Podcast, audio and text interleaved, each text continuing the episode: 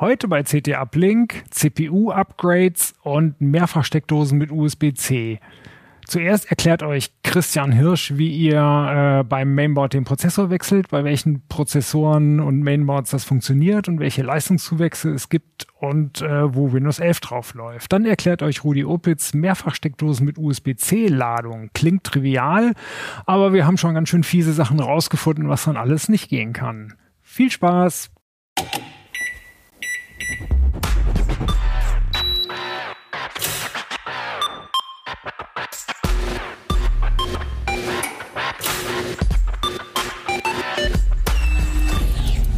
CT Uplink. Moin Moin, herzlich willkommen bei CT Uplink, dem Podcast der CT-Redaktion. Ich bin Jörg Wirtgen, heute haben wir zu Gast Christian Hirsch und wir oh. ähm, gucken uns CPU-Upgrades auf Mainboards an. Hey Christian, schön, dass du da bist. Hallo. ja, äh, seit wie vielen Generationen äh, mit CPUs beschäftigst du dich eigentlich mit den Boards? Also privat natürlich schon sehr lange, jetzt mhm. beruflich bei CT seit ungefähr 15 Jahren. Mhm. Also hab da schon einige Generationen hinter mir. Krass, okay.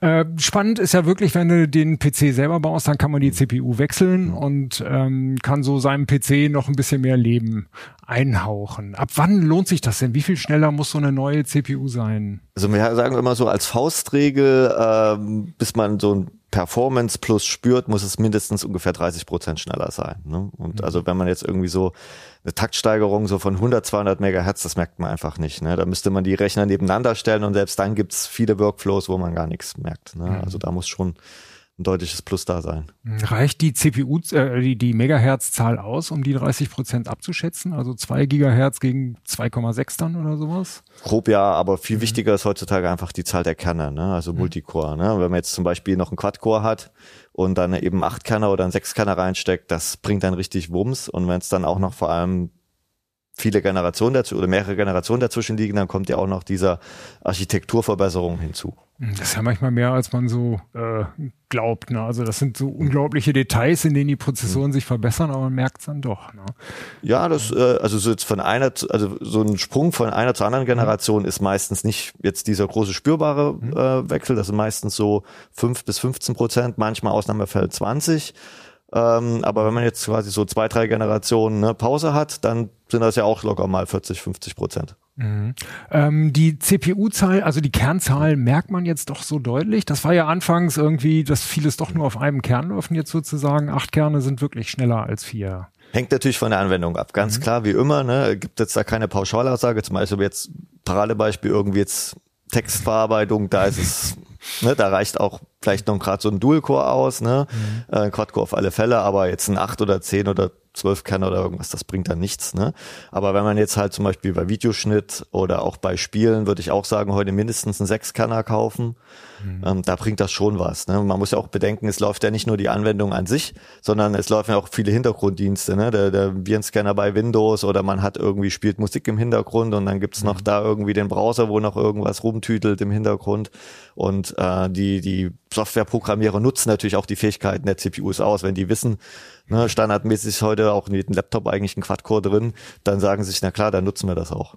Okay, gut. Also viele Kerne lohnen sich auf jeden Fall. Wenn man äh, die Gigahertz-Zahlen sieht, du sagst, sie reichen nicht unbedingt, um es zu sagen, mhm. und die Kernzahlen, Benchmarks sind natürlich dann viel schöner. Ne? Die, genau. die findet man am besten bei uns in CT. Genau, also wir testen ja auch genau, also die Benchmarks, die wir verwenden, das sind auch die, die ich den Lesern oder Zuhörern empfehle. Ne? Mhm. Das ist halt zum Beispiel der Paradebeispiel der Cinebench. Ne? Das mhm. ist ein Abkömmling von Cinema 4D, das ist ein Rendering-Programm und das Coole an dem Cinebench ist, der misst sowohl die Single-Thread-Leistung, was halt wie gesagt für Browsing oder Textverarbeitung oder Tabellenkalkulation relativ wichtiger Wert ist, mhm. aber auch die Multithreading-Leistung dann eben, wenn alle Kerne unter Volldampf stehen, das ist beim Kompilieren jetzt für Softwareentwickler wichtig oder eben auch für so Videoschnitt-Anwendungen, Videokodieren. Ne, okay. Und ist kostenlos, ähm, sind glaube ich so 300, 400 Megabyte Download und dann einfach per Mausklick starten und wirft Werte aus und Vergleichswerte mhm. gibt's halt in jeder CT. Mhm. Genau, wir Prozessortests machen. Mit den Werten guckt man sich äh, den eigenen Rechner an und kann dann abschätzen, welcher neue Prozessor ab welcher Klasse sich das lohnen würde. Genau, und dann gibt's natürlich auch noch äh, Anwendungen, die selber Benchmarks integriert haben. 7-Zip, der Dateikomprimierer ist ein Paradebeispiel, wo man auch die Thread-Anzahl eingeben kann, ob man jetzt mit allen Kernen misst oder nur mit einem. Mhm. Ne, das ist ja auch eine Alltagsoperation, irgendwelche Dateien auspacken oder packen. ne? Und da kann man einfach mal schauen. Mhm. Okay, äh, geht das nur bei Selbstbau-PCs, äh, dem Prozessor überhaupt? Also fertige PCs und also Notebooks? Also man kann ganz klar unterscheiden. Es gibt halt zwei mhm. Gerätekategorien, einmal Notebooks und Mini-PCs, als auch eben Desktop-PCs mit gesockelter mhm. CPU. Also Notebooks und Mini-PCs sind halt raus. Da ist halt, bei, weil die halt mhm. so kompakt gebaut sind, äh, ist halt die CPU aufgelötet und dann kann man halt nichts, da kann man nichts dran machen. Okay. Ne? Ähm, mhm. bei Desktop rechnen. Klar, wenn man jetzt so, wie es hier jetzt gerade steht, ne, also es ist so ein standardnormal, mhm. stinknormales also äh, also der Desktop Mainboard. fehlt drumherum, genau. es ist genau, das, das ist nur das Mainboard. äh, ähm, ist auch schon älter, kommen wir später mhm. noch zu, warum das hier steht. Mhm. ähm, äh, da kann man natürlich ganz einfach tauschen, das ist kein Problem. Bei Komplett-PCs hängt es immer davon ab. Ne, es gibt, mhm. da ist es halt eingeschränkt, weil ähm, die kriegen halt nicht so oft BIOS-Updates. Kann halt sein, dass halt das für eine, also die, die Fassungen werden ja für mehrere CPU-Generationen verwendet. Ne? Bei Intel typischerweise zwei, bei AMD ein bisschen länger. Mhm. Und wenn man jetzt quasi sich ein Komplettsystem gekauft hat, Dell, Lenovo, HP, was es da alles gibt, kann es halt sein, dass es gar nicht ein BIOS-Update für die dann Nachfolgegeneration gibt. Okay. Oder es kann sein, dass das Netzteil relativ beschränkt ist, ne? aus Energieeffizienzgründen. Mhm. Äh, und dann kann es halt sein, dass eine dicke CPU mit, mit mehr Leistungsaufnahme da drin gar nicht funktioniert ne? oder mhm. dann eingebremst wird. Ne? Also da müsste man ein bisschen genauer schauen bauen. Aber bei den klassischen Mainboards gibt's halt die sogenannten Kompatibilitätslisten. Ich habe jetzt hier mhm. das mal ausgedruckt, das Internet ausgedruckt. Also äh, das ist jetzt bloß eine Seite. Also allein zu dem Board gibt's halt eine 15 Seiten, äh, welcher Prozessor mit welcher BIOS-Version wie unterstützt wird. Ne? Okay, da muss man sich also wirklich vorher informieren. Richtig. Was würdest du dann zurück nochmal schnell mhm. zum Komplett-PC? Was würdest du den Leuten raten? Lieber gar nicht versuchen oder sehr genau recherchieren? Sehr genau recherchieren. Ne? Also mhm. wir, es, man kann noch ein Stück zurückgehen. Es gibt, ich krieg halt oft die Frage, ne, soll ich einen Komplett-PC kaufen oder ein, ein Selbstbausystem? Mhm. Da kann man ganz einfach sagen, klar, zum Bauen muss man es auch können.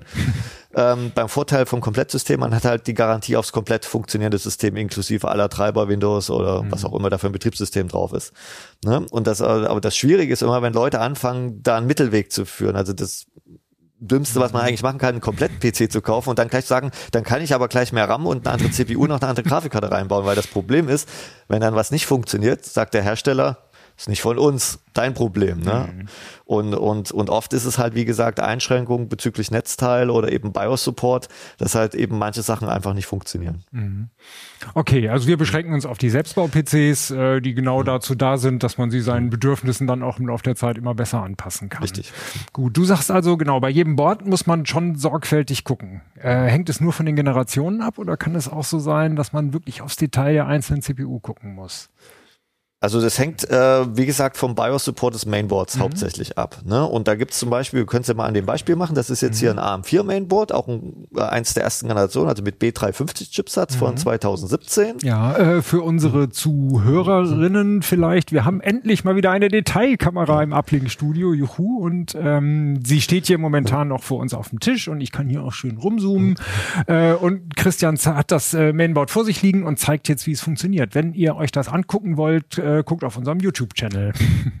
ja. Äh, genau, äh, Mainboard und äh, also mit B350 Chipsatz für die erste Ryzen-Generation, also Ryzen 1000. Mhm. Ähm, da gab es dann auch noch BIOS-Updates für Ryzen 2000 und mit Beta auch noch für 3000 und dann war da erstmal Ruhe. Und da waren halt viele Leute, ne, weil der Sockel ja weiterverwendet wurde, Fassung AM4, mhm. äh, gibt ja immer noch neu zu kaufen Prozessoren dafür, eben jetzt bis zur Ryzen 5000er Generation, aber die liefen da bis letzt, Anfang letzten Jahres nicht. Und dann war der Druck der, der, der AMD-Anhänger oder der der, Käufer oder ne, so mhm. hoch, dass dann AMD sich doch erbarmt hat, für diese erste Ryzen-Generation zu sagen, okay, ähm, wir, wir überarbeiten die BIOS nochmal, wir bringen da nochmal ein quasi sogenanntes AGESA-Update, das wird jetzt sehr technisch, das ist halt mhm. quasi mhm. so der Basisblock vom BIOS, wo dann die Bordhersteller dann noch ihre Oberfläche drumherum basteln, die Treiber für Netzwerk und was da alles mhm. noch drauf ist. Und das hat halt AMD bereitgestellt, auch für diese alte Generation. Und deshalb kann man seit Anfang letzten Jahres, seit Anfang 2022 auch auf Boards, die jetzt schon fünf Jahre oder so alt sind, sagen, da kann ich jetzt nochmal ein großes Upgrade fahren. Cool. Das heißt, es lohnt sich, also man muss sowieso beim Boardhersteller genau gucken, Richtig. was kann das Board und es lohnt sich alle paar Monate, wenn es nicht geht, alle paar Monate mal zu gucken, ob es dann vielleicht doch mal irgendwann geht. Also es gibt, ähm, man kann sagen, also diese, alles was X370 und B350 Boards sind, das sind die beiden, mhm. äh, die der High-End-Chipsatz und der mittlere, da gibt's eigentlich ganz wenige Ausnahmen, wo es nicht geht. Bei den günstigen A320 Boards, da muss man ein bisschen schauen. Da ist, ist es, gibt's nicht für jedes Board so ein, so ein BIOS-Update. Ne? Aber einfach mal gucken, ne? Bordbeschreibung, Bordbezeichnung einfach mal eingeben bei Google mhm. oder anderen Suchmaschinen, dann findet man meistens relativ schnell die Support-Seite und dann guckt man einfach nach. Mhm. Das heißt, bei AMD hat man durchaus Chancen, auf ein drei bis fünf Jahre altes Board noch eine aktuelle CPU draufzusetzen. Ja, das mhm. ist im Unterschied zu Intel deutlich besser. Mhm, genau, wie sieht's bei Intel aus? Ja, da ist es schwierig, mhm. weil Intel schon seit ganz vielen Jahren, schon eigentlich seit Jahrzehnten eigentlich pro, äh, pro Fassung plus zwei Generationen unterstützt. Ne? Mhm. Ne? Das betrifft zum Beispiel, ne, also die 7000er und 8000er QI-Prozessoren sind eine Generation, ne? äh, also habe ich einen Fehler gemacht, die 8000er, 9000er, die, die, die 11.000er, äh, die, die 10.000er, 11.000er, die 12 und 13. Generation. Ne? Und das Problem ist halt, man kann dann eben nicht ähm, mehr upgraden, weil nach so zwei, drei, vier Jahren die Prozessoren einfach aus dem Handel verschwinden. Die werden nicht mehr neu hergestellt. Ah, okay. mhm. äh, und man kann dann aber auch nicht die gerade aktuelle äh, Version reinstecken oder Generation, weil dann einfach die Fassung ganz anders ist. Ne? Mhm. Wir haben jetzt LGA 1700, also 1700 kleine Pins. Davor war es LGA 1200. Ne? Dann gab es die ganzen 1150 Dialekte, 51, äh, 1150 und so weiter. Und die sind, und teilweise gibt's dann auch sogar, ähm, das war 1150 V1 und V2, da gab's auch nochmal Unterschiede, ne? die dann auch nicht kompatibel waren. Und das ist, da ist es leider schwierig zu upgraden. Ne? Okay. Und dann sich sofort beim Kauf die hm. CPU zu kaufen, die nächsthöhere, äh, nur um sie liegen zu lassen, nee. ist ja auch Quatsch. Ja, das ist, auch, das ist sowieso nehmen, grundsätzlich, wenn man einen Rechner mhm. baut oder selbst ein Komplettsystem kauft, mhm. äh, immer, immer für das kaufen, was man braucht und am besten auch schon so drei, vier Jahre im Voraus denken. Ne? Also ja. was, was werde ich verwenden? Nicht so sagen, ja, momentan mache ich ja nur Textverarbeitung, nehme ich einen Dual-Core und nächstes Jahr fange ich dann mit Video an, dann werde ich mir mal einen 8-Kanner kaufen. Also das ist äh, unlogisch. Dann lieber gleich den 8-Kanner kaufen. Ja, und äh, bisher war ja auch immer so eine Überlegung, Speicher wird billiger, Prozessoren wird billiger, kann man ja auch gar nicht mehr so sehr von außen. War ja durch die letzten ne? Jahre der ganzen Chipmangel und, und Pandemie und so weiter gab es ja, ja, auch da extreme Preishöhenflüge, als auch äh, wurde jetzt wird's wieder sehr günstig, ne? Mhm. Wobei momentan sind die Preise also bei Prozessoren und, und, und Speicher extrem günstig, weil einfach ja, der PC-Markt zusammengebrochen so ein bisschen, ne? Mhm. Äh, nach dem Boom der letzten zwei, drei Jahre. Ähm, und deshalb wird momentan relativ viel günstig verkauft, mit Ausnahme der Grafikkarten. Aber das ist ein spezielles Thema. das, das, lassen wir mal das weg. Das lassen wir heute mal weg, genau. Ja. Ähm, Windows 11. Viele Leute denken ja jetzt, wenn man schon was jetzt macht an seinem Rechner, dann soll ja irgendwann auch mal Windows 11 drauf laufen. Welche Prozessoren braucht man dafür? Genau, das ist, äh, da hat Microsoft so einen relativ harten Riegel vorgeschoben. Die sagen, äh, Prozessoren so ab 2018 muss es sein. Das ist halt mhm. bei Intel, ich gucke nochmal genau nach, mhm. äh, die, die Core i8000. Ähm, Ne? Mhm. Da ist ein harter Cut. Also Ab den 8000er geht 8000er ne? 7000er nicht. 7000, 6000er mhm. und älter geht halt nicht. Mhm. Ne? Und, und ich krieg halt regelmäßig zum Beispiel Fragen von Lesern hier, ich habe den Bauvorschlag von 2016 und bin super zufrieden mit, aber Windows 11 sagt, geht nicht. Ne? Mhm. Äh, was soll ich machen? Da ist halt meine Antwort, noch weiter nutzen bis halt ungefähr Ende 2025. Dann läuft ja der Support von Windows 10 ab und dann einfach im Laufe der nächsten Jahre was Neues kaufen ne? oder mhm. meinetwegen auf Linux umsteigen, wie auch immer. Ist ja jeder, kann jeder machen, was er will. Ne? Mhm. Ähm, aber jetzt da irgendwie mit Patches arbeiten, so weiter würde ich da nicht empfehlen. Ja. Ne? Genau, dieses ganze mhm. Thema äh, mit Windows 10 und dieser Upgrade-Geschichte, äh, diesen Upgrade-Skandal, mhm. dem werden wir auch bestimmt noch mal ein eigenes äh, Uplink äh, widmen. Heute mhm. soll es hauptsächlich darum gehen, genau. wie wie kriege ich Windows 11 zum Laufen? Genau, und genau, bei, bei, äh, du, du sagst gerade schon hm. Bauvorschläge. Wir machen ja in CT einmal im Jahr den optimalen PC. Das kennt ihr hoffentlich alle, sonst müsst ihr mal häufiger zuschauen. Äh, wie lange zurück funktioniert der optimale PC mit Windows 11, wenn man eine aktuelle CPU Genau, also bei, bei Intel war es der, der mit dem 8000er, der kam, mhm. jetzt will ich nicht frei sagen, 2018 glaube ich raus, ja. Mhm. Ähm, bei AMD ist es so, das, äh, da hatten wir ja 2017 die ersten Ryzen-Bauvorschläge. Mit den ersten, die ersten Ryzen-Generationen wird alle da auch nicht unterstützt von Microsoft, aber mhm. ab der zweiten. Und da es ja jetzt diesen Upgrade-Pfad, wie ich schon angesprochen habe, gibt, kann man jetzt eben zwei Fliegen mit einer Klappe schlagen. Man kriegt halt ein extremes Leistungsplus, wenn man auf den Ryzen 5000 umsteigt. Ungefähr, mhm. also bei gleicher Kernanzahl ungefähr 50, 60 Prozent mehr Leistung. Okay. Und wenn man natürlich noch mehr Kerne macht, dann noch mehr.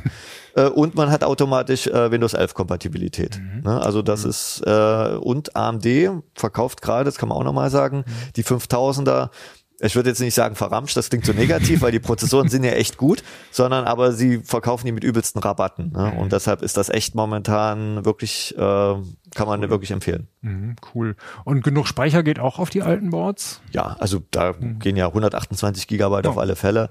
Ne? Und äh, das ist ja mhm. dann, RAM ist auch günstig, kann man also nochmal zwei Module nachstecken oder mhm. größere reinbauen. Also das geht eh immer. Cool. Gut, gut. Also schaut, was ihr für mhm. Boards habt. Äh, selbst bei gebrauchten Boards, also wenn ihr jetzt überlegt, dass ihr so einen alten Kram habt, dass ihr, äh, dass das überhaupt nicht mehr funktioniert und ihr wollt euch einen neuen PC kaufen, wenn das ein gebrauchter ist, um Knete zu sparen und nachhaltig zu sein, selbst da hat man gute Chancen, Windows 11 Rechner günstig zu schießen. Zum ja. Beispiel unsere alten optimalen PC-Bauvorschläge genau. oder sowas. Cool.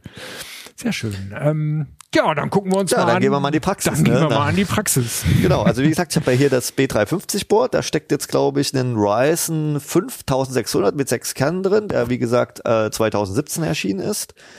Ähm, habe jetzt eben einfach beispielsweise den Kühler drauf gemacht. So wie würde man jetzt vorgehen? Als allererstes, egal was man im PC macht, Backup anlegen. Weil wenn irgendwas schief geht, es kann mal sein, man rutscht dumm mit einem Schraubendreher ab und über die SSD drüber oder was auch immer, ne, dann ist halt doof, wenn man die Daten nicht noch woanders liegen hat. Das würde ich halt immer grundsätzlich empfehlen. Oder irgendwas, ne, man vergisst ein Kabel oder dummer Kurzschluss, was auch immer. Kommt alles vor. Mhm. Ne? Dann ganz wichtig, das BIOS-Update mit dem alten Prozessor vorher durchführen, weil der, das Board bootet ja nicht mit dem neuen Prozessor und dann kann man das BIOS nicht äh, aktualisieren. Mhm. Ne?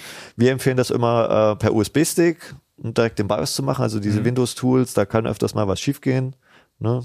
Also wie gesagt, einfach runterladen, up updaten. Mhm ja. Da sind Tools dabei, um die USB-Sticks bootfähig zu machen oder. Das braucht man gar nicht, ne? Man muss nur so, man lädt einfach die ZIP-Datei mhm. runter von dem Hersteller, packt mhm. die aus, packt dieses, die BIOS-Datei, die ist meistens so 16 oder 32 Megabyte groß auf den Stick, mhm. geht dann in die, in das BIOS rein und in dem BIOS gibt's dann sowas, die heißen dann, ich habe mir das aufgeschrieben, Easy Flash oder Instant Flash, Q Flash, M Flash, also irgendwas mit Flash, bedeutet hier nichts mit, mit SSD oder so, sondern da mhm. geht's um das Flashen, also das Aktualisieren des BIOS-Speichers. Ne? Und der lädt sich das dann einfach von USB, muss gar nicht bootfähig genau, sein. Genau, ne? ja. FAT32 ist, mhm. manche Boards können es auch von NTFS, aber idealerweise FAT32 mhm. formatiert, dann gibt es eigentlich die wenigsten Probleme. Mhm.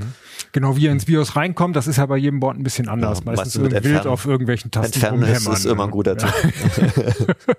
genau, ihr merkt schon, ich habe das länger selber nicht mehr gemacht. Das ist viele Generationen her. Okay, Gut. genau, das vorher machen. Genau. Ein wichtiger Tipp war mhm. noch, was musst du noch vorher machen? die Festplatte entschlüsseln. Ne? Ach so, ja, genau. Wenn man jetzt ein äh, System hat, äh, was man BitLocker verschlüsselt hat, mhm. dann ist ja das Problem, dass bei AMD-CPUs dieser äh, Key übers äh, TPM angebunden ist. Und heutige moderne Boards haben keinen TPM-Chip mehr, sondern da ist das Firmware-TPM im Prozessor drin.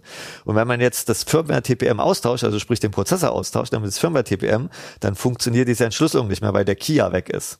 Mhm. Ne, also deshalb sollte man da vorübergehend äh, BitLocker deaktivieren. Ja, wobei TPM ist ein gutes Stichwort. Das Ähnliches gilt wahrscheinlich für alle andere Software, die irgendwas im TPM speichert. Genau, wenn dann irgendwelche so, ne? Verschlüsselungsfunktionen äh, ja. übers TPM äh, genutzt werden, dann kann es da sein, dass dann dass man das vorübergehend mal deaktivieren sollte. Mhm. Sonst kommt dann einfach, geht nicht mehr. Genau, eine ja. Gefahr droht nicht, mhm. weil ist ja nur eine halbe Stunde, wenn alles gut läuft. Ja. Aber deshalb, wie gesagt, immer Backup anlegen, dann ist es ja eigentlich auch relativ egal, wenn der Schlüssel verloren geht, weil man hat ja dann das Abbild des Systemdatenträgers nochmal woanders perfekt liegen. Ne? Also okay. deshalb der Hinweis, ne? wenn da was mhm. schief geht, dann hat man ja notfalls immer noch sein Backup. Ja. Ne? Wobei, wenn man nur ein Datei-Backup hat, dann hat man eben nur seine dann, Dateien. Genau, dann muss man noch installieren. Ratsam wäre halt ein mhm. Windows-Backup, das findet ihr auch in CT, wie man das so macht, dass man von genau. so einem Backup dann direkt sein altes Windows wieder booten kann.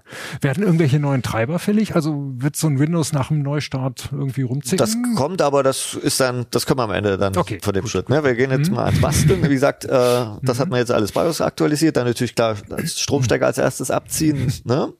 Ähm, wir haben jetzt hier nochmal das, das Board ausgebaut. Es kommt immer drauf an. Muss man nicht unbedingt, hängt vom Kühler ab, wie gut man rankommt. Ne? Mhm. Äh, hier ist es jetzt relativ einfach, da können wir genau, Detailkamera läuft. Da muss ich hier bloß diesen kleinen Bügel umlegen.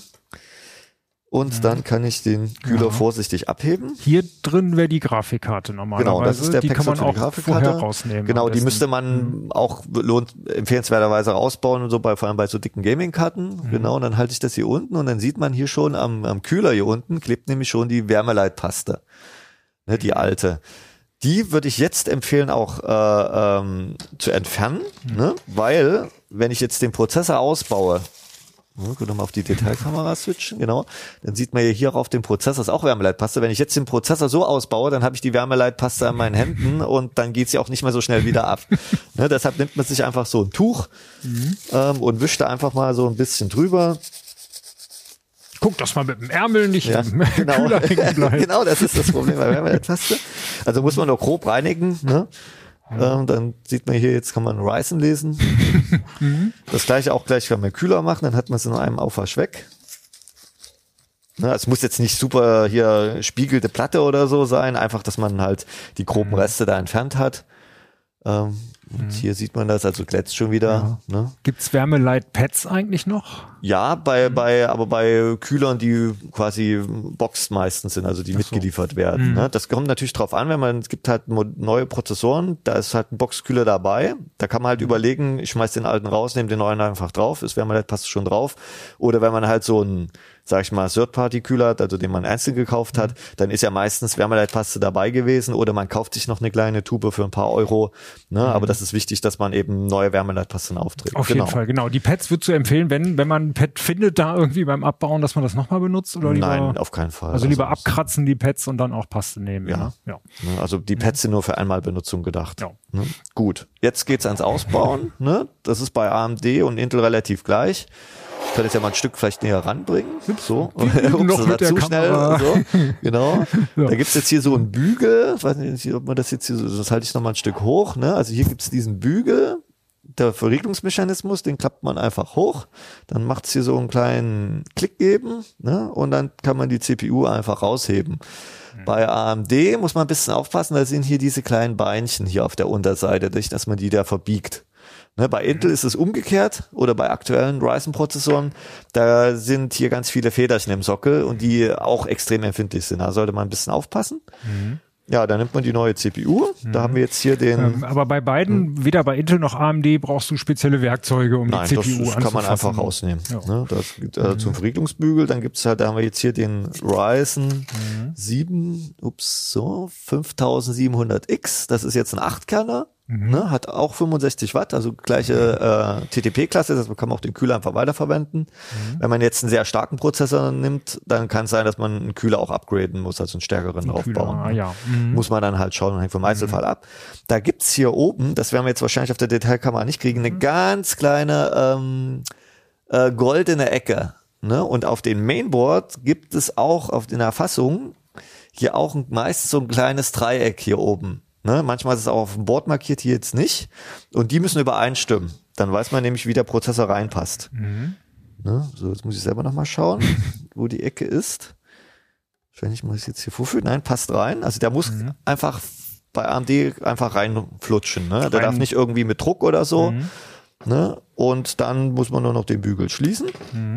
Bei den Intel muss man da ein bisschen vorsichtiger sein mit diesem Federkram. Hm. Ja, genau. Da muss man mit den Federchen aufpassen, dass man halt die, die, die CPU nicht reinfallen lässt, weil dann fällt die ja meistens auf die Federchen drauf und wenn die Federchen verbogen sind, dann ist es meistens ein Bordschaden. Ne? Hm, Okay. Also hier kann man ja, wenn man die Löcher nicht ganz getroffen hat, tatsächlich so ein bisschen hin und her schieben. Ja, aber vorsichtig, ne? Nicht, dass Ja. man die Beinchen verbiegt. Ja. Weil dann Mhm. passt der Prozessor nicht mehr rein, dann muss man die Beinchen wieder gerade biegen und die sind halt so empfindlich, dass den biegt man ein, zwei Mal und dann ist das Beinchen ab. Ja. Ne? Und da bei tausend Dingern ist es schon ein bisschen umständlich. Genau, also ne? das sind, glaube ich, hier irgendwie 1700 oder 1500 Pins, also kann schon viel Mhm. kaputt gehen. Genau. Das heißt, die Intel-CPU müsstest du etwas vorsichtiger draufsetzen. Ja. Gibt es da möglich, also äh, zu verrutschen, gibt es da Möglichkeiten oder? Nö, eigentlich gibt's auch so einen Rahmen, wo die geführt werden. Mhm. Okay. Da muss man schon ein bisschen schauen. Einfach, also einfach an meinem Heatspreader anfassen, also das ist dieses silberne, ne? Und dann einfach möglichst ja, senkrecht nach unten führen und so, dass er dann einfach passend ist und dann die letzten ein, zwei Millimeter kann man dann loslassen. Ne? Aber nicht einfach so, so von hier. Das war so, oh, wird schon passen. Ja. Okay. Ne? Du würdest sagen, mit ein bisschen Erfahrung ist das durchaus, kann man sich das durchaus. Ja, also man, man sollte sich halt Zeit nehmen, wie bei allen Sachen, wenn man einen mhm. PC schraubt, nicht irgendwie, oh, jetzt ja, hat noch zehn Minuten hier, das schaffe ich noch schnell oder so, mhm. sondern wirklich Zeit nehmen. Äh, es gibt auch ganz viele Anleitungen, wie gesagt, wir haben es ja hier im Artikel, ne, der FAQ mhm. erklärt. Ähm, es gibt auch in den Bordbeschreibungen, in den Handbüchern gibt es auch nochmal Erklärungen, gibt natürlich auch YouTube-Videos, also da kann man nochmal schauen. Ne? Mhm. Genau, so. Am als, besten schaut ihr YouTube natürlich ja, nur bei uns. Ja, genau. So, jetzt Wichtigste, was mhm. oft vergessen wird. Wärmeleitpaste. Ne? Da gibt's verschiedene Methoden, die aufzutragen. Bei so kleinen CPUs reicht's eigentlich normalerweise, wenn man in der Mitte in Kleck sitzt. Wenn es jetzt eine größere CPU ist, also bei Threadripper oder so, äh, kann man alternativ auch so ein X draufmalen. Ne? Also mhm. wir sind immer da für, für einen einfachen, so einen erbsenförmigen Klecks. Ne? Das ist schon fast ein bisschen viel. Ne? Also nicht jetzt die ganze Tube da entleeren oder mhm. großflächig den Prozessor verstreichen oder so, braucht man alles nicht, weil der Anpressdruck ist so stark, dass sich das eh dann verteilt. Ne? Mhm. Ne? Und die meisten Chips sitzen sowieso in der Mitte des Heatspreaders und das ist dann auch okay. Ne? okay. Wenn man das, zu viel hätte, wird's nur rumsaugen. Genau, also es sollte nicht, wenn es seitlich so. rausquillt, ist es zu viel. Ne? Mhm. Es ja. geht ja nur darum, eine dünne Schicht, um eben die Unebenheiten von Kühler und Heatspreader auszugleichen und nicht jetzt quasi, da muss jetzt quasi irgendwie so ne, ja. eine fette Schicht mhm. drauf. Ne? Und wichtig ist es auf jeden Fall. Also ihr könnt davon mhm. ausgehen, wenn die Wärmeleitpaste ja. fehlt, dann ist der genau. Prozessor schnell. Vielleicht sieht man das nochmal in der Teilkamera nochmal kurz. Oh. Ja. Wie groß der Klecks ist, genau. Also hier sieht man mhm. das so ein bisschen dreidimensional. Ne? Das, ist, das reicht dann mhm. dicke aus. Da oben. Ja, ja, genau. So, und dann setzt man den Kühler wieder drauf. Moment, ich muss noch mal eben. Ja. So. so. Das kann ich, ich den. So. Das ist jetzt hier einer mit Klammerhalterung. Ne? Mhm. Den muss man dann einfach hier quasi einrasten, rechts und links. Mhm. Wäre es ratsam, wenn man das noch nie gemacht hat, das ohne Wärmeleitpaste einmal zu üben? Man kann das mal testen, genau. Mhm. Es gibt natürlich verschiedene Befestigungen. Also das ist jetzt hier so eine Klammerhalterung. Häufig ist heute auch die, die Schraubhalterung, wo man dann einfach vier Schrauben festdrehen muss. Bei Intel gibt's auch noch die Push-Pin-Halterung. Da muss man dann einfach über Kreuz so diese Plastikpinökel reindrücken, mhm. bis es Klick macht jeweils muss man halt schauen. Also da gibt's aber eigentlich in der Regel sowohl bei den Prozessoren, wo ein Kühler dabei ist, gibt's eine Anleitung, als auch bei den Kühlern einzeln gekauft gibt's auch immer eine Anleitung, wie man das einbaut. Muss man halt bei solchen Schraubkühlern, muss man halt auch ein bisschen, ist ein bisschen mehr Aufwand. Ne? Da mhm. muss man dann schon schauen, welche Schraube, welcher Adapter für welche Fassung der passende ist. Ne, hier ist es jetzt relativ einfach. Ne, natürlich nicht vergessen, CPU-Lüfter wieder anzuschließen, weil mhm. sonst wird's halt schnell warm und dann wird der Prozessor irgendwie doch nicht so schnell, wie er eigentlich sein soll. Mhm. Ne? Und das war's dann schon. Fertig. Ne? Dann Sehr halt schön. wieder Rechner einschalten, dann ins BIOS natürlich gehen, weil bei einem CPU-Wechsel sind natürlich immer alle BIOS-Einstellungen weg. Mhm, ne? Automatisch. Ja, mhm. also man kann auch mal einen CMOS Clear oder die Standard-Settings laden. Wenn man jetzt eigene Anpassungen wie bei unseren optimalen PCs gemacht hat, muss man natürlich die ganzen Lüftereinstellungen wieder alle neu machen. Ist ein bisschen Aufwand, aber lohnt sich. Mhm. Ne? Und dann kann man ins Betriebssystem booten bei Windows kann es sein, dass dann nochmal irgendwie so der da plötzlich so ein Dialog läuft, irgendwie neue Komponenten gefunden. Äh, man kann dann auch sicherheitshalber mal in den Gerätemanager gucken, ob da dann irgendwelche Warnmeldungen sind. Mhm. Ähm, notfalls nochmal vielleicht den Chipsatztreiber installieren. Okay. Kann ratsam mhm. sein, zumindest eine aktuelle Version, weil ja zum Beispiel, wenn man jetzt ein System von 2017 hat, der damalige AMD-Chipsatztreiber, wo auch eben Prozessoranpassungen sind, kennt ja noch gar nicht die modernen Prozessoren, deshalb einfach nochmal okay. den neuen runterladen. Mhm. Bei Prozessoren mit integrierter Grafik kann es sein, dass man nochmal den Grafiktreiber aktualisieren muss. Mhm. Auch nochmal so ein Hinweis. Aber das ist eigentlich äh, Details. Ne? Das macht Windows automatisch. Ne? Oft ja, aber Notfall, also sicherheitshalber genau. kann man den auch noch per Hand installieren. Mhm. genau, die Treiber wie immer zuerst beim Memory-Hersteller gucken und dann bei Intel oder AMD. Ich würde, na, ich würde umgekehrt machen. Ich würde ah, immer von den, mhm. von den, also die Bordhersteller hinken da oft hinterher, also ah, ja. bei Chipsatztreibern oder Grafiktreibern. Da würde ich sagen immer vom vom Prozessorhersteller in dem mhm. Fall. Ne? Cool. Ja und ja. dann mhm. kann man einschalten, dann sollte eigentlich alles laufen, idealerweise. Sehr schön, ja.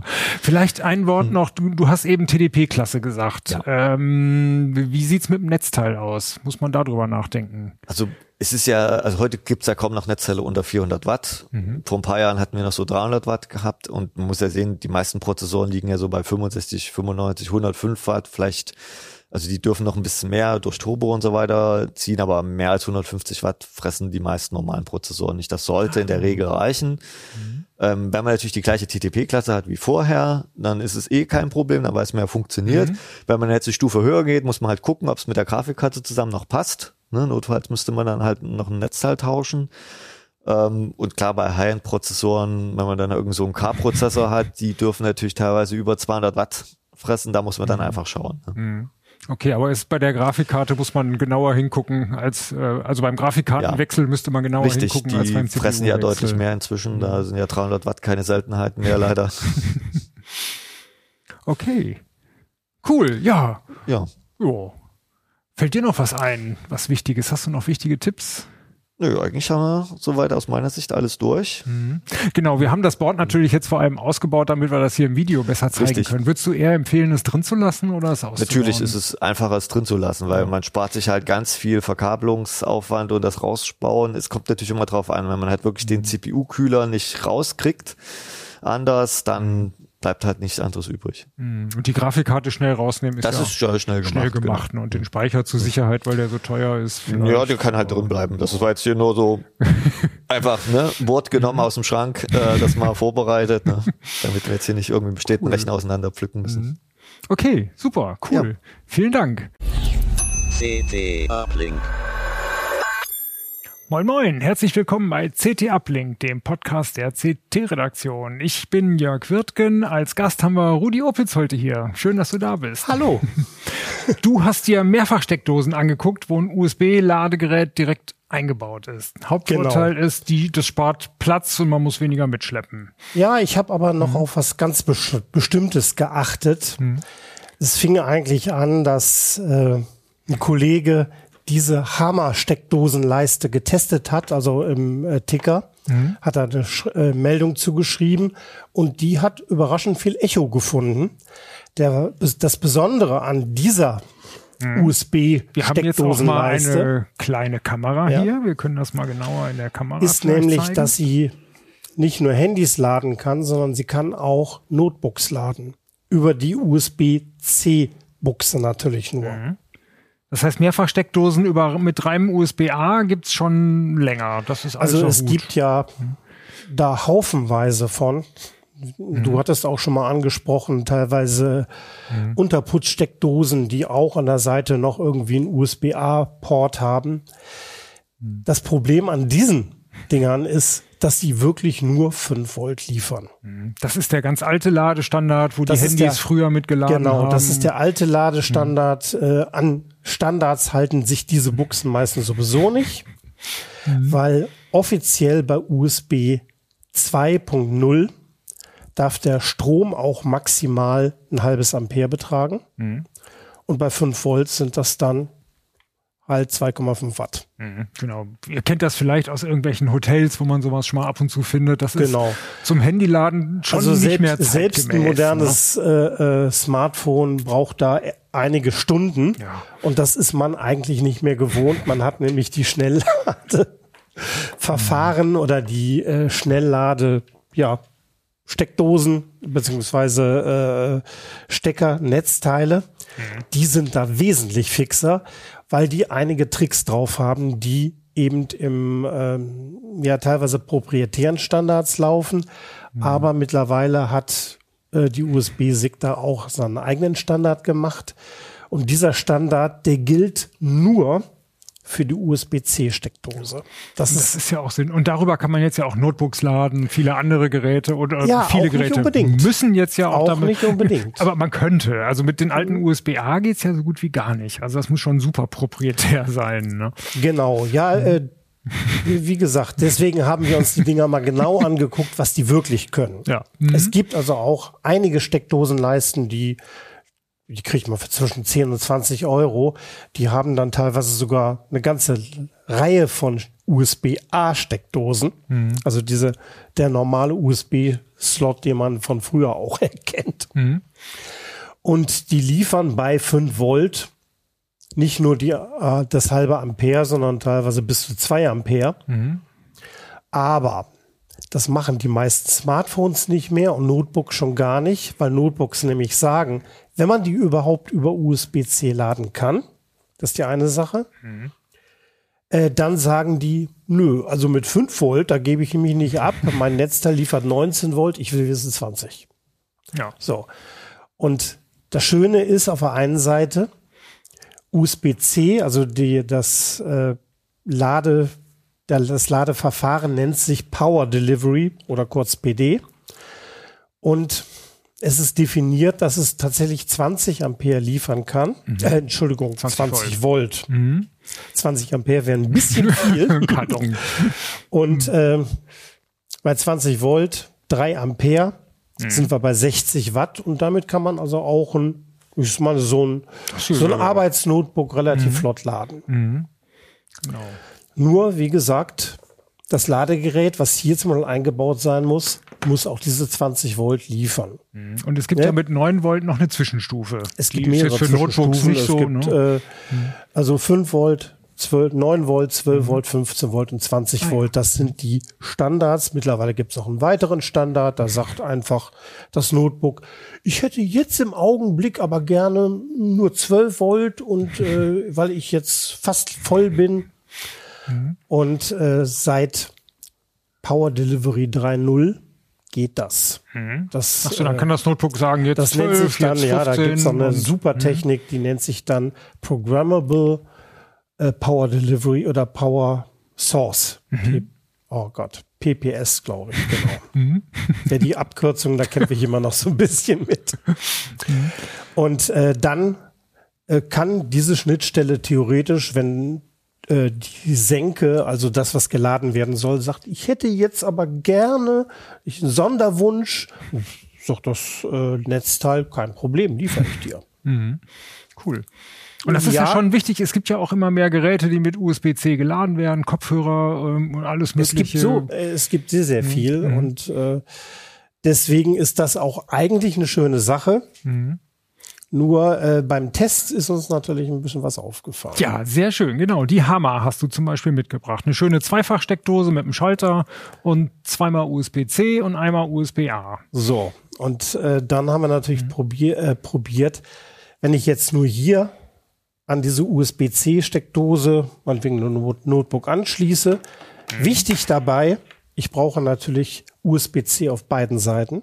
Ganz wichtig, weil die Kommunikation, was hätte ich denn gerne an Spannung und an Strom, das läuft hier über eine Kommunikationsleitung, die nur USB-C hat. Mhm. Es gibt ja auch, oh, kann ich vielleicht mal hier hinhalten, mhm. so USB-A auf USB-C Adapter, Kabel. Mhm. mhm. Die eignen sich nicht für Power Delivery. Die kann mhm. man für andere Lade, Schnellladeverfahren durchaus nutzen, aber nicht Power Delivery, weil hier nämlich diese Kommunikationsleitung fehlt. Mhm. Die gibt's also nur bei USB-C, nicht bei USB-A. Mhm. Kann man sich eigentlich bei jedem USB-C-Kabel sicher sein, dass es funktioniert? Zumindest hier so bis, weiß ich nicht, 65 Watt? Man sollte.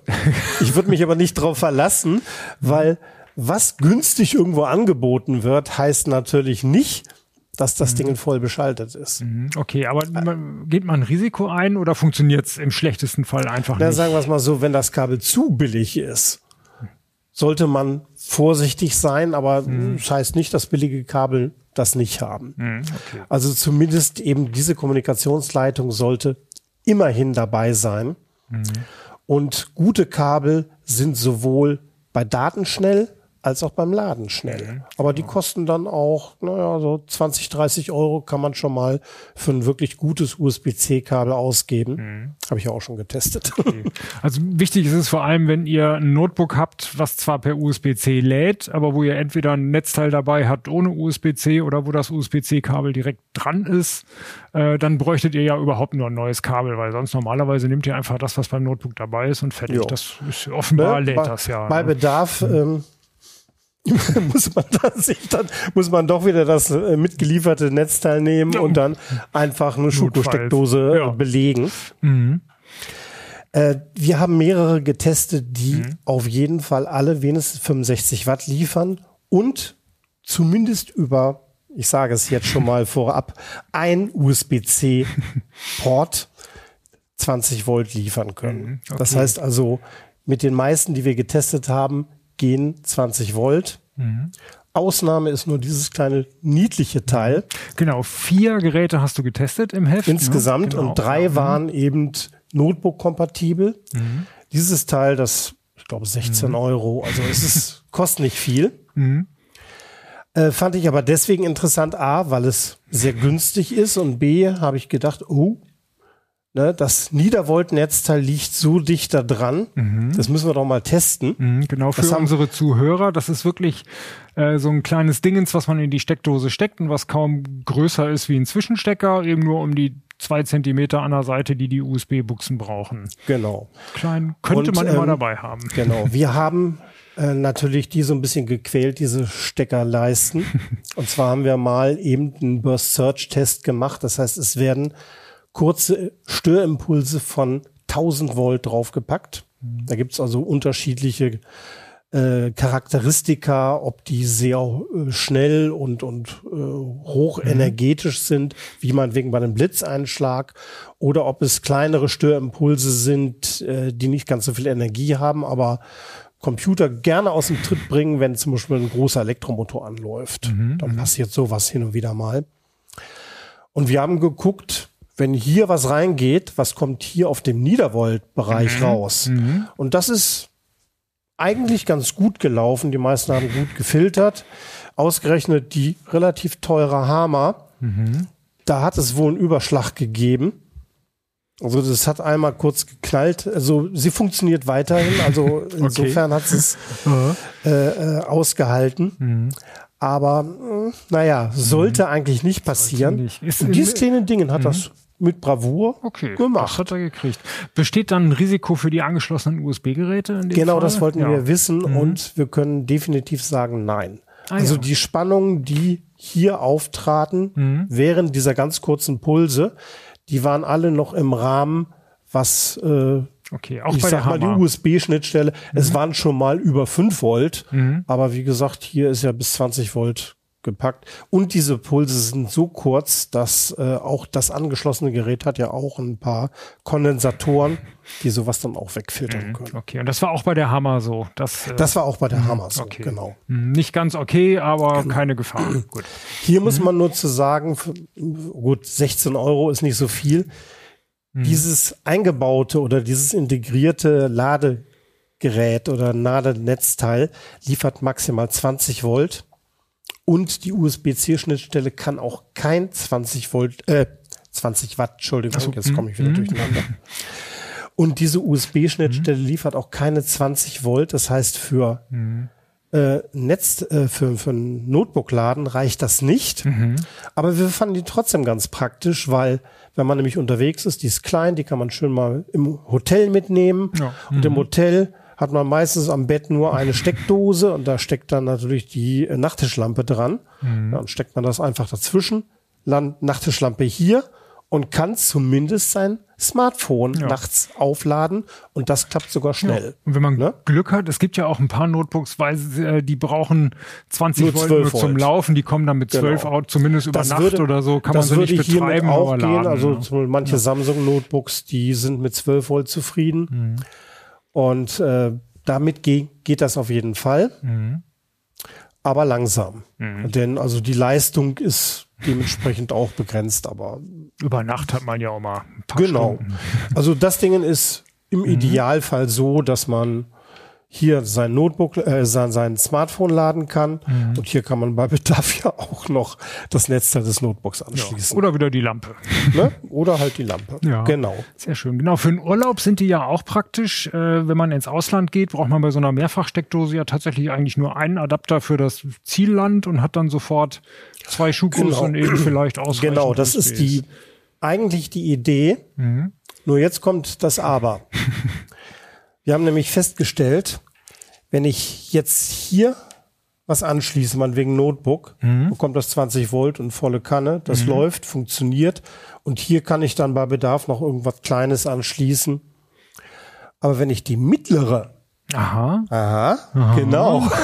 Die mittlere USB-C-Buchse nehme und dann noch die USB-A-Buchse. Dann hört das plötzlich auf. Dann krieg, äh, kriegen die maximal nur noch 5 Volt. Krass. Weil okay. die beiden Buchsen nämlich miteinander verbunden sind. Ach, das heißt, die mittlere USB-C Und das ist heißt, eigentlich wenn nur ich ein die anderer mittlere Stecker. äh, benutze Buchse. Mhm. und die USB-A-Buchse, dann bekommen die zwar mehr Strom, aber es wird keine höhere Spannung drauf Ah, geschaltet. ja. Das ist auch irgendwo in einem kleinen Heftchen, ganz hinten, ganz klein dokumentiert, schlecht lesbar, äh, wird aber auf der Verpackung natürlich nicht verraten. Nein, natürlich, natürlich. Und da interessierte mich dann natürlich, hm, passiert das bei anderen auch, zum Beispiel bei diesen Ladegeräten, also bei diesen normalen Steckernetzteilen. genau, die sind die- auch die hier Zuhörer, 50, äh, 47 Watt. Ich glaube, die kann ja auch 65 Watt. ja, für die Beide Zuhörer, können auch Rudi hat mal eben äh, zwei kleine normale Steckernetzteile in der Hand, äh, die dann eben mehrere USB-Buchsen haben. Ja. Genau. Mhm. Aber keine Schuko mehr. Das ist der Haupt. Das der Ne, also ja. die äh, kann ich hier höchstens reinstecken. Aber ähm, die sind eigentlich ganz praktisch. Und da wollte ich mal wissen, ist das da denn auch? Und nein, da ist es nicht so. Aha. Das heißt also, hier sind die beiden Buchsen wirklich, wirklich unabhängig. Zwar können diese Netzteile maximal eben 65 Watt oder 47 Watt laden, äh, liefern. Und das heißt, wenn ich hier an beide, beide Geräte anschließe, dann muss das Netzteil so intelligent sein und sagen, okay, die USB-C-Schnittstelle, da hängt vielleicht ein Notebook dran und das will, gib mir, was du hast. Ne, 65 Watt. Und wenn ich jetzt noch ein Smartphone an die USB-A-Buchse anschließe, die sagt, okay, ich habe ja gesagt, Power Delivery funktioniert da nicht mehr, aber es gibt andere Schnellladeverfahren, die auch Smartphones sehr gerne benutzen, wie von Qualcomm das Quick Charge. Quick Charge heißt Quick es, Charge, ne? ja. So, auch das kann nämlich Spannung erhöhen. Und hier ist es so, dass hier zum Beispiel Quick Charge durchaus mal so äh, 15, 20 Watt liefern kann, auch bei höheren Spannungen dann. Und unabhängig davon kann immer noch ein Notebook geladen werden. Das kriegt dann halt eben nur nicht mehr die 65 Watt, sondern halt nur noch 40 Watt. So Ne? soll es ja Rest sein. kriegt dann das äh, äh, Smartphone und damit kann ich beide relativ zügig dann schnell vollladen, ist aber eben nicht abhängig. Und bei diesen äh, eingebauten Netzteil ist es halt eben nicht so. Mhm. Wenn ich hier nur ein Gerät anschließe, kein Thema.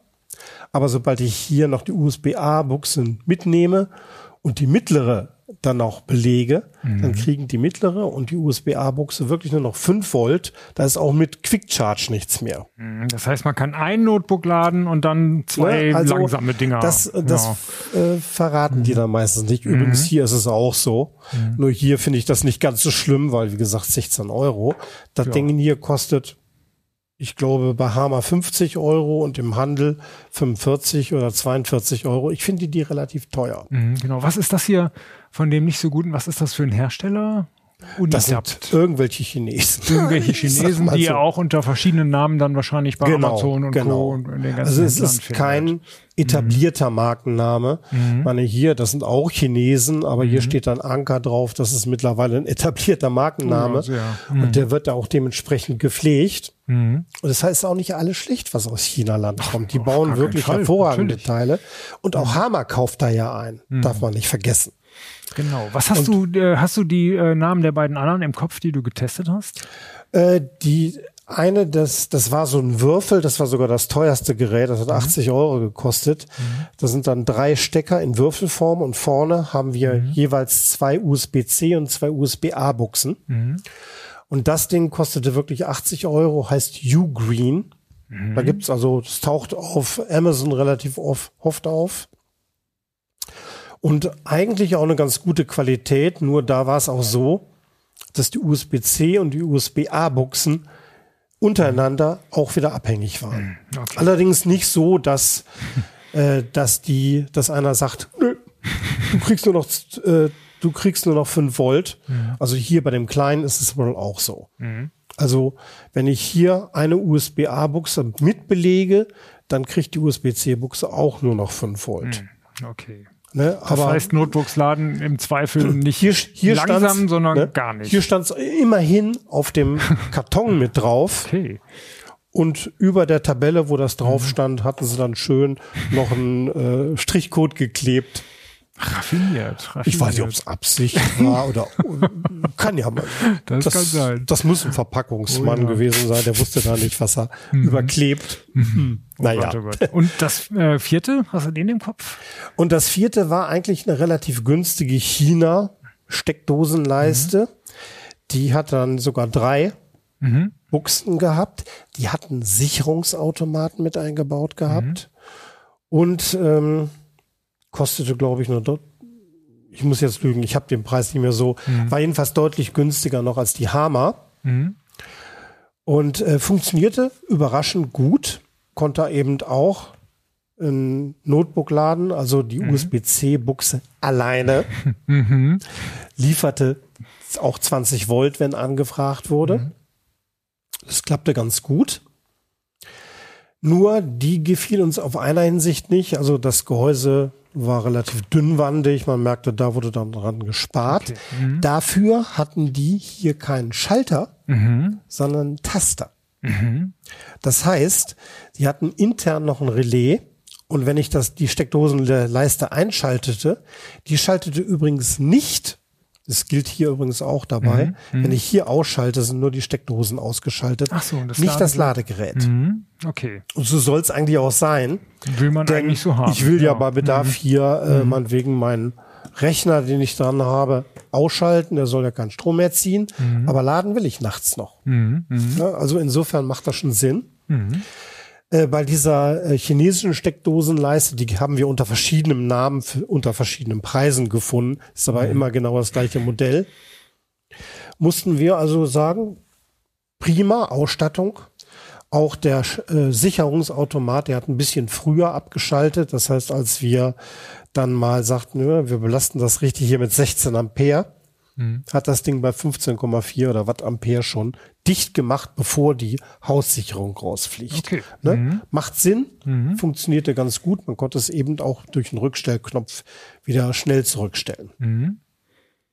Insofern hat die wirklich, war das ein Preis-Leistungstipp, auch wenn die qualitativ nicht so doll aussah und hat einen Nachteil. Wenn ich die Steckdosenleiste eingeschaltet habe, Entschuldigung, jetzt geht's doch los. Dann hat die relativ viel Strom gezogen, weil ja. die äh, intern noch ein äh, Relais halten musste. Mhm, okay. Das heißt, die hat alleine naja, so ein halbes Watt verbraucht. Ja. Das ist für ein Standby okay, Mhm. aber wenn die die ganze Zeit anbleibt, auf lange Sicht ist das relativ viel. Das ist relativ viel. Genau. Ja. Mhm. Also da sollte man natürlich bei denken, es ist zwar bequem, mit einer Taste einzuschalten, das Mhm. ist also dann so ein bisschen Master Slave Steckdose, Mhm. aber wenn die an ist, dann will die auch ein bisschen eigenen Strom haben Mhm. und ähm, ja, wenn dann noch dann die Standby-Verbräuche des Rechners und des Monitors und wer weiß, was da noch angeschlossen ist, Mhm. dazu kommt, dann ist das doch schon wieder eine ganze Menge. Ja. Aber dafür will man es ja auch ausschalten. Ja, ganz genau. Aber das ist ja einer der Anwendungsgebiete für solche Steckdosen, ist ja irgendwie, weiß ich nicht, sein, sein Arbeitstisch so, dass man mit einem Druck da irgendwie das Richtige ein- und ausschalten kann. Richtig. Um gerade Und den Standby zu sparen. Genau, und dann eine dafür Dose, die gut. Standby Und wenn man, wenn sie aus ist, Mhm. dann liegt sie auch im Bereich von 0,1 ein Watt, Okay, also gut. Mhm. so, was man auch dann erwarten darf, was, was okay ist. Gut. Schön, ja, vielen Dank. äh, genau, War auf jeden für Fall die, wieder überraschend spannend, muss ich sagen. Also ich, Oh ja. ich dachte, oh, Steckdosenleiste langweilig. Aber mh, Das ja. sind ja auch relevante Unterschiede. Man kauft ja sich so ein Ding genau deswegen, um sein Notebook zu laden, sonst wird man das ja gar nicht unbedingt haben wollen, möglicherweise. Und wenn Ich es würde- dann so würde- mit Schwierigkeiten. Genau, ich würde auf jeden Fall einen Tipp vorab Mhm. gucken. Wenn man so, so sich sowas kauft, sollte man zumindest gucken, dass Schnellladeverfahren eingesetzt werden. Mhm. Und dann muss man überlegen, wenn ich nur mein Notebook, äh, will, äh, will ich mein Notebook laden oder will ich nur mein Smartphone laden? Mhm. Mein Smartphone kommt auch mit geringeren Spannungen aus, wenn das Ding nur 12 Volt dann hochschaltet oder 15 Volt. Mhm. Das, ich glaube, äh, Smartphones brauchen gar nicht so viel. Mhm. Aber ein Notebook will meistens zwingend 20 Volt haben und das sollte dann die USB-C-Schnittstelle auch liefern können mit Power Delivery, mhm. natürlich nur nach Anforderung. Ja, ja. Okay, cool, vielen Dank. Also wenn ihr Lust habt, äh, eure Stecker, äh, Ecken und äh, Gewusel ja. ein bisschen zu äh, entwuseln, dann sind diese Stecker, diese Steckdosen genau das Richtige. Genau, da Urlaub kann man mögen die das Richtige sein. Wenn man in Altbauten zu wenig Steckdosen hat, braucht man sowas sowieso. Ja. Kann man Nur auf der anderen Seite auch ein bisschen vorsichtig. Äh, technisch aufwendiger und besser sind tatsächlich die Steckdo äh, diese, diese Steckernetzteile. Mhm. Von denen kann man wirklich mittlerweile ausgehen, ab einer gewissen Qualität. Auch da gibt's natürlich wahrscheinlich irgendwelche mhm. Luschen dazwischen, oder? Mhm. Aber wenn man da äh, eine arrivierte Marke kauft, Wobei das hier auch eine chinesische Marke ist. Trotzdem ist das Ding richtig gut. Mhm. Ist das sogar Ugreen? Ich habe meine Brille nicht mit. Das ist Usams. Usams, ja, gut. Das Wer ist weiß, wieder so, welchen Namen. so ein typisch chinesischer genau. Markenname. Ja. Wenn, ihr, wenn ihr die Geräte sucht, solltet ihr eh ins Heft gucken, äh, weil die Optik ist das Entscheidende, wenn man dann genau. bei den also, verschiedenen also, äh, auf und Namen guckt. Ne? Markennamen sollte man eh nichts geben, aber wer öfter bei Amazon einkauft, der wird das vielleicht kennen, dass genau. ich diese Markennamen äh, im Monatsrhythmus ändern, aber die Geräte sehen trotzdem gleich aus ja. und sind meistens auch gleich mhm. ausgestattet. Genau. Äh, und der Vorteil, genau, wir sind eben ganz kurz auf die Unterbau, Steck, äh, Unterputzsteckdosen mhm. eingegangen. Da habe ich als äh, Wohnungsbauer letztens drüber nachgedacht, aber da ist ja das große Problem, da ist irgendwas eingebaut, das wird auch funktionieren, aber in fünf Jahren ist es überholt. Ja, dann ist es schon wieder überholt, beziehungsweise die, die man da im Augenblick kriegt, die liefern einfach nur höhere Ströme, aber stur 5 Volt und Mhm. Selbst für ein Smartphone ist das nicht mehr adäquat. Ja, ich glaube, es gibt jetzt die ersten wurden angekündigt mit USB 10, aber äh, USB-C, aber auch nur 20, äh, nur nur 10 Volt oder so. Genau, also oder 20 Watt dann müsste da schon so ein relativ dickes Netzteil. Ich meine, wenn man überlegt, ja. äh, heute gibt's da Netzteiltechnik, mhm. die arbeiten mit also neuen Transistoren, die sehr schnell äh, schalten. Mhm. Und ähm, die können dadurch hohe Leistungen in sehr kleinen Gehäusen einbauen, aber sowas kriegt man bis 100 Watt mhm. und die sind dann vielleicht ein bisschen dicker mhm. oder ein bisschen breiter, aber für Unterputz immer noch zu äh, für groß. Für Un Unterputz mhm. ist es einfach zu ja. äh, zu groß mhm. und einen gewissen Platz braucht man nun mal. Ja. Man wenn man hohe ja Leistungen haben will. Genau, man sieht es ja hier dran quasi. Also naja, ist genau. eigentlich für Unterputz wäre es immer schon, noch zu und groß. Und das ist schon 20 Watt. Genau, aber nur Aber 20 es reicht Watt. für ein Notebook halt nicht mehr aus. ja. Für ein Smartphone okay. Mhm. Aber diese Unterputzsteckdosen, die man im Augenblick im Handel findet, liefern nur 5 Volt und liefern dann vielleicht mal 2 Ampere wenn das Gerät es überhaupt abfragt. Ja. Das sind nur ganz wenige Geräte. Ein iPhone macht das, wenn man Glück hat. Aber mhm. viele andere äh, Smartphones, also Android-Smartphones, kann man davon ausgehen, dass die zumindest nach QuickSync oder sogar mhm. heute standardmäßig nach Power Delivery fragen. Und wenn sie das nicht kriegen, dann nehmen sie nur das kleinste gemeinsame Nenner und dann sind die vielleicht bei einem Ampere, 5 mhm. Volt, ja. Genau. Das dauert eine Weile, bis Eben. das Ding voll Und man ist. hat es Unterputz und man weiß sowieso nicht, was in 20 Jahren, ob dann Nein, USB, dann, dann gibt es USB lieber, oder was dann kommt lieber dann? eine Doppelsteckdose ja. oder sowas, dass man wenigstens dann noch wieder sowas einstecken kann. Genau. Und wenn es da was Neues gibt, dann kauft man sich lieber mal ein neues Netzteil. Ganz genau. Ja, okay. cool. Vielen Dank. Bitteschön. Äh, schön, dass du da warst. Ich danke euch. Ja, schön, dass ihr eingeladen wurde. Na klar. Mit, mit sowas Profanem wie Steckern. Ja, und das ist spannend. Ne? Ich dachte auch Stecker, aber wenn man sich durchliest, super ja, spannend, tolle Sachen drin. Und wenn es gut funktioniert und den eigenen Bedürfnissen entspricht, ähm, genau. ist es auch also echt man, man kann es durchaus machen. Mhm. Man sollte nur eben bei den Dingern aufpassen. Nicht alle sind gleich. Ja. Okay. Ja, vielen Dank fürs Zuschauen und Zuhören und äh, hoffentlich sehen wir uns nächste Woche. Bis dann. Jo, bis dann. Tschüss.